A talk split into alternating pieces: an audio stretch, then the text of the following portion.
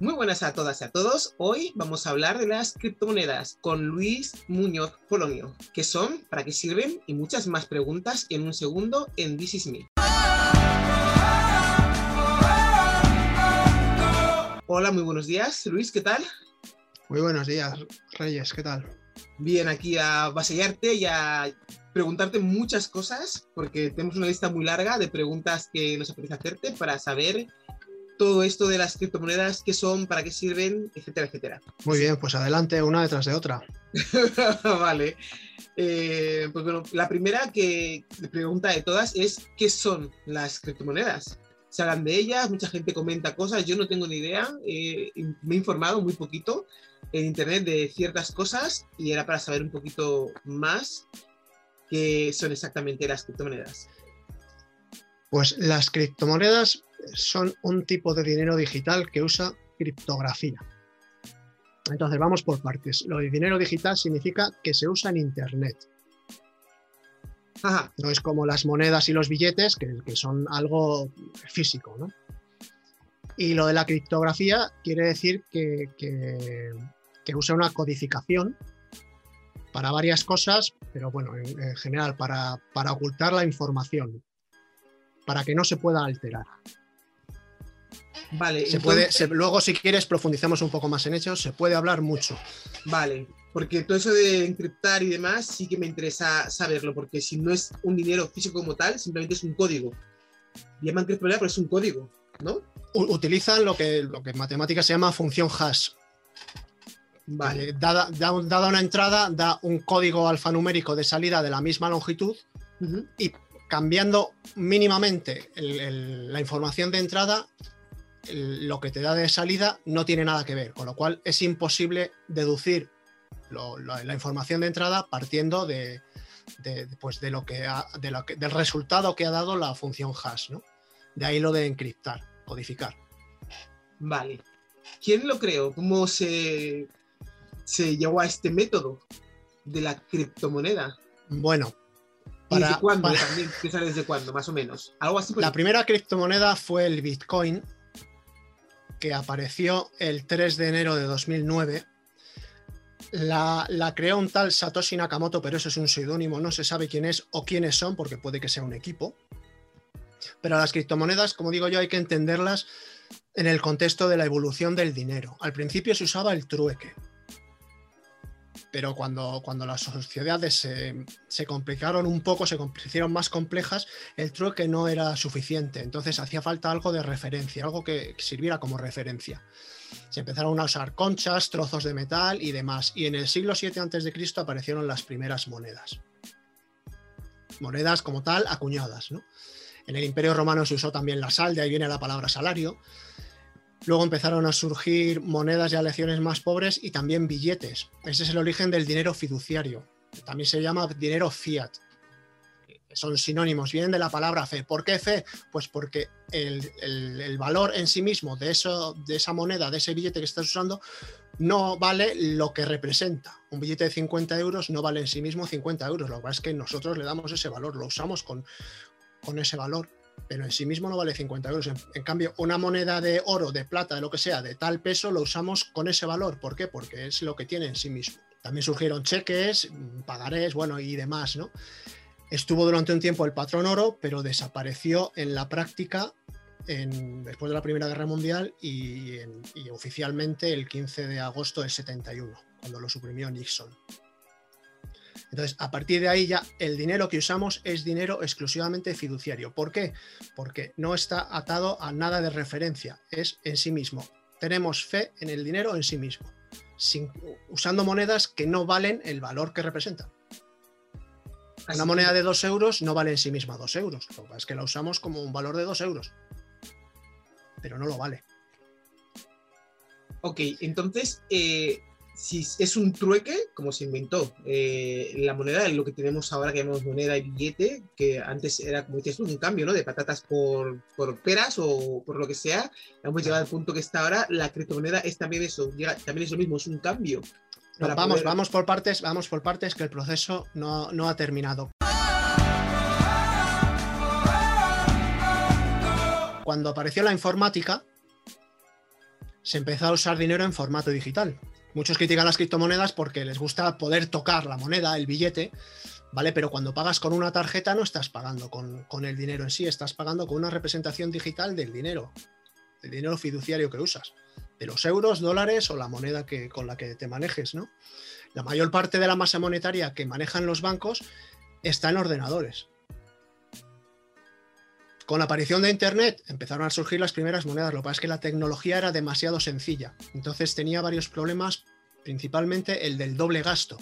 Si te envío una moneda a ti, se supone que ya la he perdido yo, pero si la tecnología es tan sencilla que a continuación me permite enviársela a otra persona, gastarla en otra compra o lo que sea, pues entonces ese sistema no es fiable, no se puede usar. Sería un desastre siempre y cuando sea la misma moneda, pero si tienes muchas monedas, vas repartiendo esas monedas en compras, ¿no? ya, no, desde luego, pero es que eso sucedía con la misma moneda. Antiguamente, hace ya años, en el 2009, antes. Sí, sí, sí, desde la aparición de Internet, en los primeros años ya empezaron, empezaron a surgir las primeras monedas digitales en Internet. Pero eran, eran muy sencillas y, bueno, no, no, no, era práctico, no se, podía, no se podía hacer extensivo su uso, ¿no? ¿Qué, sucedió? Pues, bueno, junto con, trabajos de los, del movimiento Cypherpunk y demás, llegó un momento en que este señor, Satoshi Nakamoto, sea quien sea, pues juntó varios trabajos, juntó varias cosas y ahí es donde surgió el Bitcoin, que fue la primera criptomoneda. Ahí ya la tecnología era la suficiente, lo suficientemente compleja como para evitar el doble gasto. Vale, pero hablamos una de, las cosas que, hace... Dime. Una de las cosas que, te decía que, hace la criptografía es comprobar en, la billetera, en el monedero que, se llama, que, eres dueño de esa moneda y bueno, y, demás. ¿no? Entonces, si ya la has enviado, ya no eres dueño de esa moneda. Vale, eso son los pagos online que puedes hacer, como dices tú ahora, tanto comprar como en cualquier eh, mm, grandes, bueno, digo grandes eh, marcas, ¿no? Vamos a ver las, las, páginas web de venta de, sí. de cosas, ahí es donde más se usa ese estilo de criptomoneda. Porque mucha gente piensa que la criptomoneda es un dinero que tú tienes eh, por internet. No piensa que es, una, que es un código que descifra una transacción. Vamos, no, vamos por partes. Las criptomonedas son un dinero que se usa en internet y no se puede usar de otra manera. Pero tiene, tiene detrás un código hay programación, hay programación detrás al fin y al cabo. Las criptomonedas tienen detrás un, en concreto la, billetera donde, las, donde se guardan, tienen detrás una clave privada que viene a ser pues como el pin de una tarjeta de crédito, ¿no? O la contraseña del email, que solo la puedes, solo la puedes, la debes, solo la debes saber tú, la puedes saber más gente, pero te expones a que entren y te quiten el dinero. Igual que el pin de una tarjeta de crédito no se la debes dar a nadie, pues la, la clave privada tampoco, ¿no? Y luego está la clave pública o la dirección pública, que es pues como la dirección de email o el número de cuenta del banco. Para que te envíen dinero es, es el código, es el, es el, número que tienes que dar. Vale, entonces, aunque tú dices que, que no, que es un dinero eh, electrónico, yo mi dinero físicamente lo pongo en el banco. Y yo mi tarjeta la uso en todos, o sea, mi dinero físico lo he ingresado en el banco Sí. Una tarjeta que me da acceso tanto a comprar en un, comercio como a hacer una compra online. Eso es, pero es un uso digital que estás haciendo de tu dinero del banco. Porque tú no tocas el dinero del banco. Lo que tocas es la tarjeta. Igual que cuando cargas tu cuenta de PayPal, estás haciendo un uso digital del dinero fiat, de tus euros. Vale, o sea que en el momento en que yo hago ese uso digital es cuando entra la criptomoneda. Eh, sí, pero no en euros, claro. Vale, ¿de qué forma entra entonces? En, forma de código, no, dinero tangible, pero sí. No, vamos, no, pero es que son, ten en, no, ten en cuenta que son dos cosas distintas. Te he puesto el ejemplo de, la tarjeta de crédito para, para hacer ver que los euros no siempre los usamos en monedas y en billetes. También los usamos en formato digital. Lo que pasa es que eso no tiene criptografía. Y si yo te envío a ti dinero en PayPal, de mi cuenta de PayPal a la tuya, te envío euros, Ahí no hay criptografía, no usa criptografía. Las criptografías las usan las criptomonedas. Solamente. Solamente. Y es una característica que deben tener todas las criptomonedas. Y si alguna no lo tiene, desconfía, porque es una pseudo criptomoneda que también las hay, ¿no?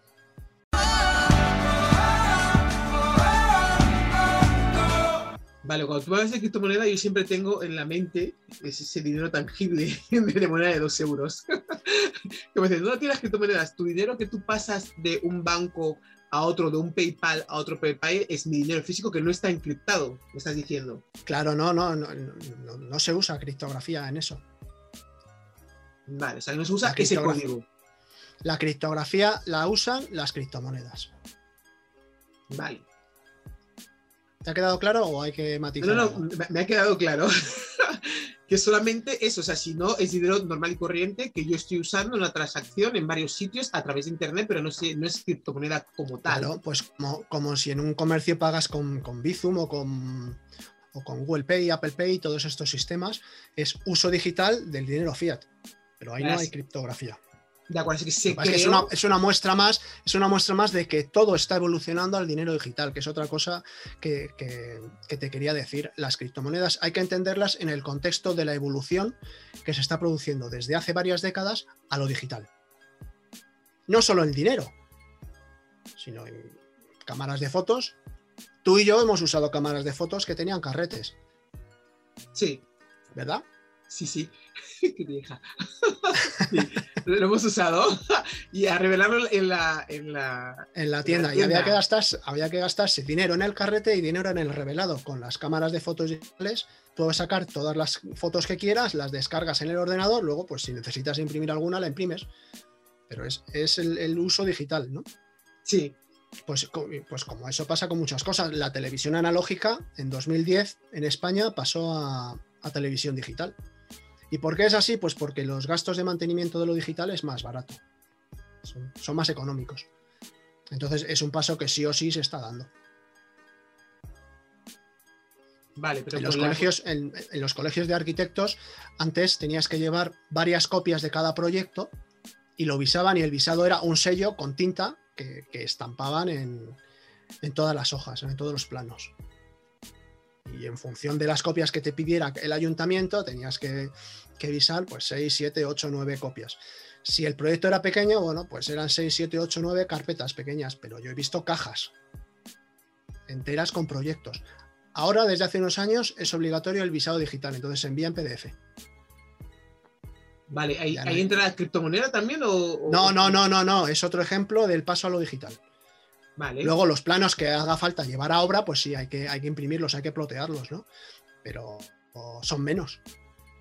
O sea que la, criptomoneda se creó, perdona que te interrumpa, básicamente para eh, como un sistema seguro, ¿no? De transacción entre uno que lo va a emitir y otro que lo recibe.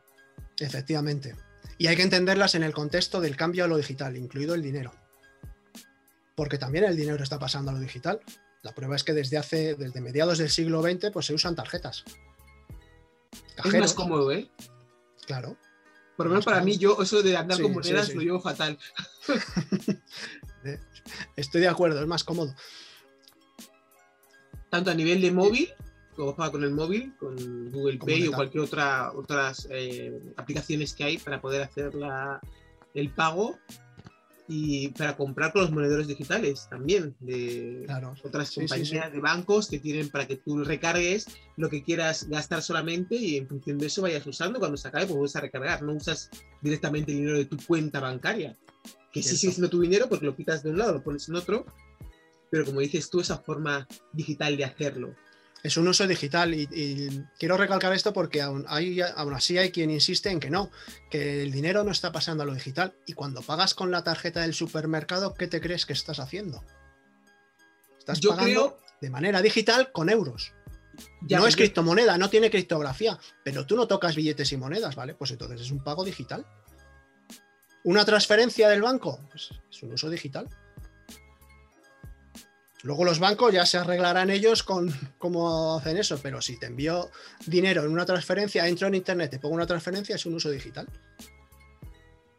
Y si no es así, que alguien me lo explique, ¿no?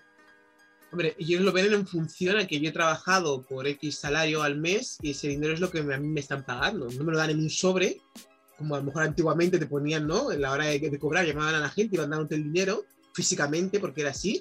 Luego pasó a que te lo ingresamos en la cuenta bancaria Y, y por, eso es, por eso ellos piensan, vale, aunque sea, aunque yo pague con mi tarjeta, es, es, mi dinero físico que yo estoy gastando, que me han pagado a final de mes con el que yo hago mi compra. y, no y lo está- ven de esa está- forma. Y está bien merecido porque, porque te lo has ganado trabajando, ¿no? Pero es un uso digital. No sacas la cartera y das un billete a la cajera del supermercado, lo que haces es pagar con la tarjeta del supermercado o, con tu tarjeta del banco. Eh, después, obviamente, el dinero que has, que has gastado tiene que salir de tu cuenta y llegar a la cuenta pues, del supermercado, de del comercio que sea, ¿no? Que eso ya no sé cómo lo harán los En algún momento tendrá que haber un movimiento físico, digo yo, no, eso ya se me escapa, ¿no? Pero tú has hecho, tú has hecho un uso digital. Sí, sí, sí, de, de tu, de tu dinero Claro. físico que tienes en la cuenta Pues- bancaria a través pues de la dentro tarjeta de- o- de- sí, sí, efectivamente, efectivamente. Entonces, dentro de todo este proceso de, que ha durado siglos, ¿no? Como resultado, pues llegó un momento en que aparecieron las criptomonedas, que es un tipo de dinero digital, por tanto, que se usa en Internet, que además utiliza criptografía, que esa fue la novedad. Porque con la criptografía ya empieza a aparecer, bueno, seguridad en, en varios sentidos. ¿no? No te las pueden quitar, una- no se puede usar dos veces, Pero eso solamente. no se puede, no se puede falsificar, es una, es una de las ventajas de las criptomonedas, que no se pueden falsificar. Al haber un código informático detrás, el sistema está programado para que haya 21 millones de bitcoins, ni uno más ni uno menos. Entonces, poco a poco se van emitiendo. Luego hablamos de eso también, cómo se emiten las criptomonedas y, y cómo es esa tecnología tan peculiar, ¿no? Vale. Pero no se puede falsificar. Entonces, eso le da valor.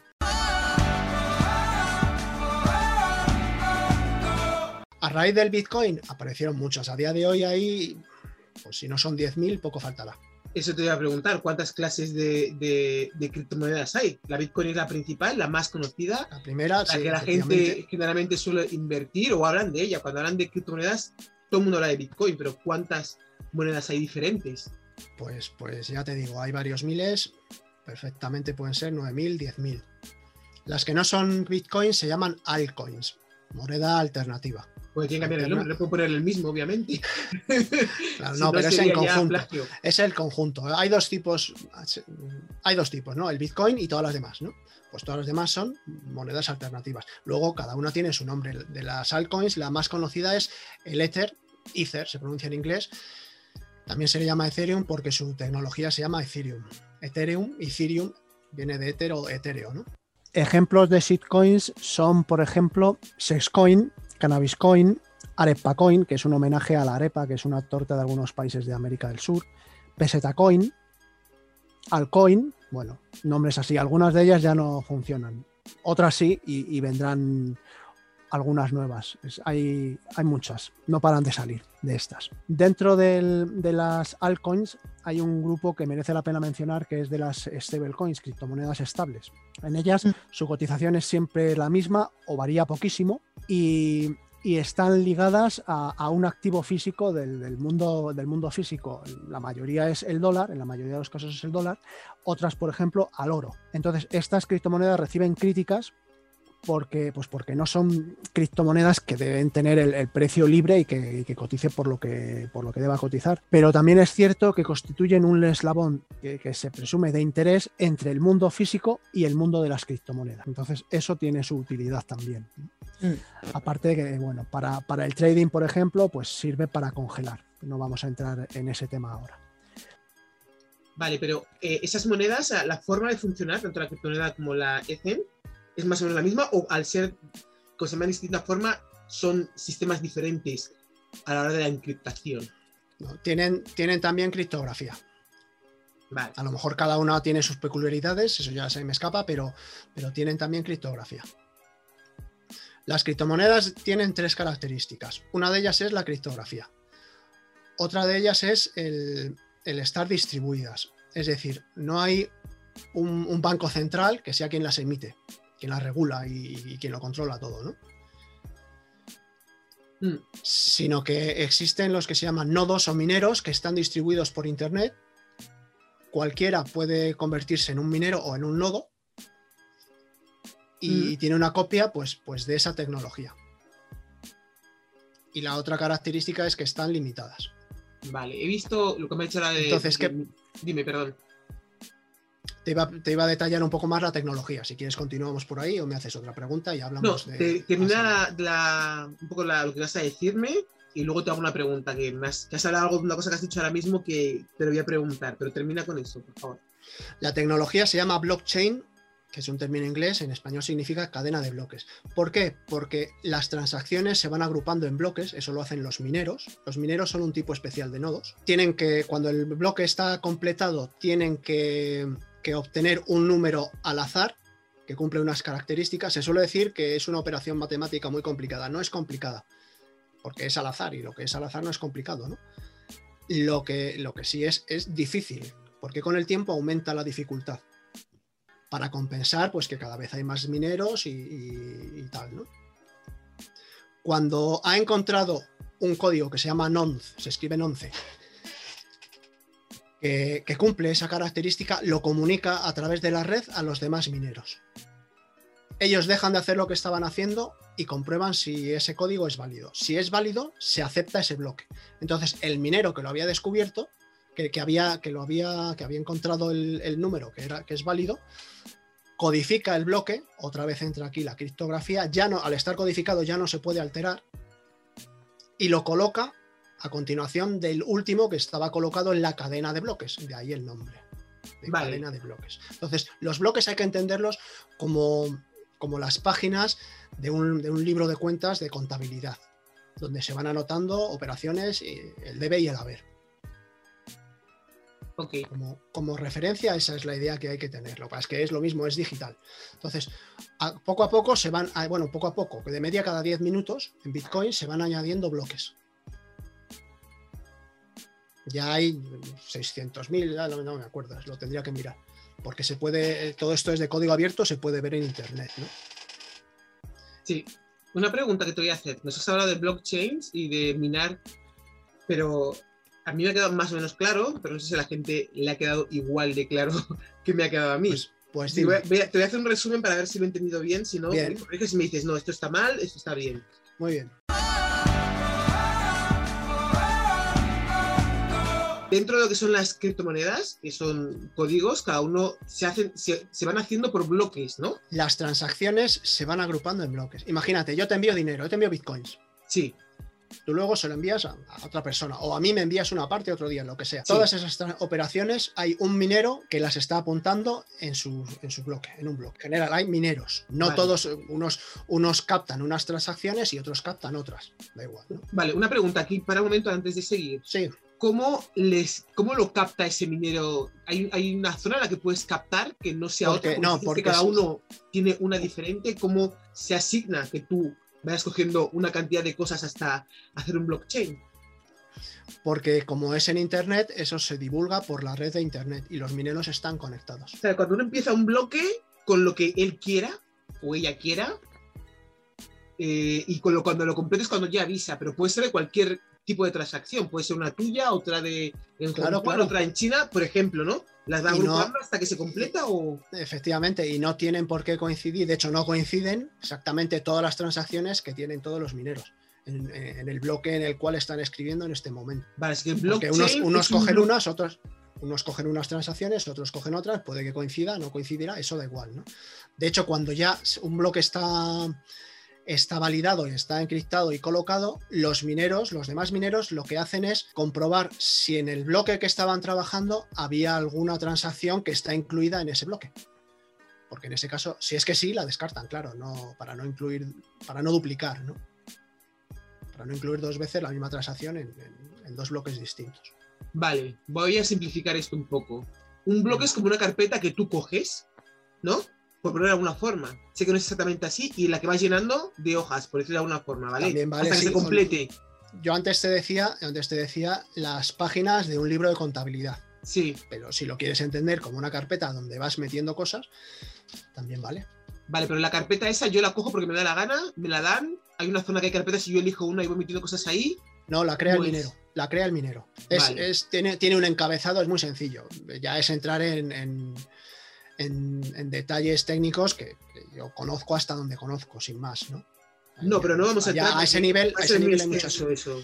a ese nivel hay muchas cosas que se me escapan y, y- y no tiene sentido ahora que hablemos, que profundicemos tanto en el tema, ¿no? Si yo quiero invertir en Bitcoin, me voy a gastar mis 100 euros, 200, 500, lo que sea X, ¿qué valor estoy comprando de criptomoneda? O simplemente pago por lo que se vaya a hacer en un, en un bloque para un minero? ¿O qué, qué es lo que estoy.? No, no, no, no, no. Las, las criptomonedas tienen una cotización en cada, en, en- en cada casa de cambio, en cada casa de compra, en cada exchange. Vale, eso es como Hay bolsa. de ¿no? cap- hay- ¿Perdona? Es como la bolsa, no digo que sea igual, es parecido. O sea, hay un precio. Pues sí, es, es algo, es algo así. No hay, no hay un precio oficial, Ajá. pero bueno, las variaciones no suelen ser tampoco muy grandes. ¿no? O sea, que si yo quiero invertir 50 euros ahora mismo, hoy, en un Bitcoin, ¿cuánto estaría comprando de Bitcoin exactamente? Pues tendría que hacer la operación. Tampoco he visto a cuánto está hoy el Bitcoin. Ayer estaba en 50 y pico mil euros. En- perdón, Házmelo con, el con cálculo de ayer, por ejemplo. Puedes hacérmelo. Suponiendo que sean 50 dólares, por hacerlo más sencillo, y estimando que el Bitcoin está a 55 mil dólares, pues sería 0,0009 Eso es lo que tendría yo comprado con. Sí, 50 euros. Sí, es, es poco, pero, pero claro, es que está a 55 mil dólares. Vale, Se ha entonces- multi- hoy, ¿cuándo ha sido? Hoy o ayer he visto un artículo que decía que desde el halving de mayo del año pasado se ha multiplicado por 6 el precio del Bitcoin. Y es cierto, es cierto. En, di- en diciembre ha, ha vuelto a, alcanzar un récord histórico que estaba en 20 mil dólares desde diciembre de 2017. ¿Mm? Y, y ahora ha estado subiendo, a veces baja, y el, el récord está en 62 mil o 63 mil dólares el Bitcoin hace varias semanas.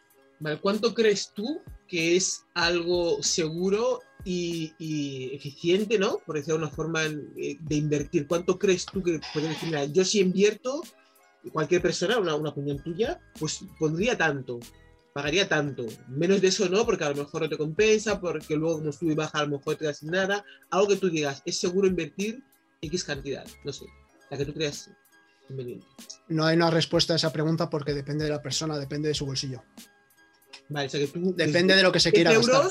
Hay, hay, un, hay un mínimo que eso te lo da la misma casa de, de compra, que menos de eso no te deja. ¿cuánto Vamos, que son, el son mínimo? 5 euros, son 5 euros o una cantidad así. Ahora mismo no te sabría decir, pero son cantidades muy, muy, muy, muy asumibles, ¿no? Vale. Te, lo Eh, digo por si alguien, si alguien dice, no, pues yo me voy a gastar 5 céntimos. en-". No, no vas a poder. Porque además un mínimo cada- en cada casa para pagar para tú adquirir. Sí, pero ya te digo que son cantidades, son cantidades bajas, ¿no? Y, y luego además hay unos gastos de transacción, cada envío de bitcoins tiene unos costes de transacción que también lo cobra el minero que resuelve el bloque, dicho sea de paso, cobra todos los gastos de tarifas de mineros, que se llama, que están incluidos en, de, las, de las transacciones incluidas en, en el bloque que ha resuelto y, son más baratas que, las transferencias internacionales de, dinero fiat, de euros, ¿no? Aunque en la red Ethereum, como hay muchas criptomonedas que se apoyan en, en ella, se están viendo transacciones de 300, o sea, se están viendo comisiones de, de mineros de 300 dólares y salvajadas de esas. Con lo cual está pasando que muchos proyectos que estaban basados en la red de Ethereum se están pasando a otra criptomoneda en la que también pueden, pueden trabajar y pueden establecer su proyecto.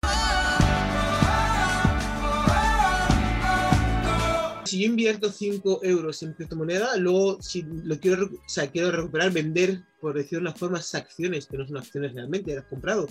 ¿Cómo se hace? O una vez que lo invierte, ya se queda ahí, no puedes cogerlo nunca más. No, lo puedes, lo puedes volver a, euros en la misma casa. Y si no es en y si esa no te lo permite, que, no sé si todas lo permiten, supongo que sí, eh, tendría que ser en otra, te vas a otra y ahí sí que puedes cambiarlo por euros.